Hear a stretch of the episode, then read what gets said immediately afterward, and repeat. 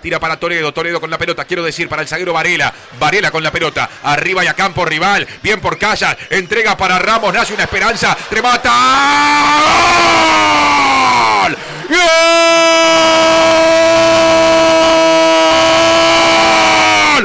Fernandino del Deportivo Maldonado de Casas que le pega de lejos, casita en la playa y fin de semana feliz a orillas del Río de la Plata. Se ríe de la Plata de Peñarol, el Club Deportivo Maldonado que en su casa del domingo burgueño Miguel está ganando 1 a 0 en 27 minutos de este primer tiempo con Ramos que remató de lejos y puso el gol de la diferencia.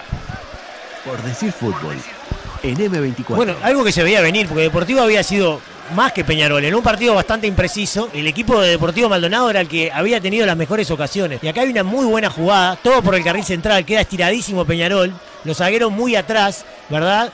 Y, cuando van a controlar a Ramos, Ramos tiene el tiempo y el espacio como para elegir el lugar, perfilarse y pegarle con la izquierda. La pelota besa al palo y se mete en el arco de Peñarol. Reitero, un muy mal partido de Peñarol, un muy meritorio planteo y también una buena ejecución de Deportivo Maldonado que gana y gana bien, gana justificadamente, porque además de este gol había tenido ya dos ocasiones muy claras para convertir. El fútbol se escucha distinto. Escucha distinto. Subí la radio.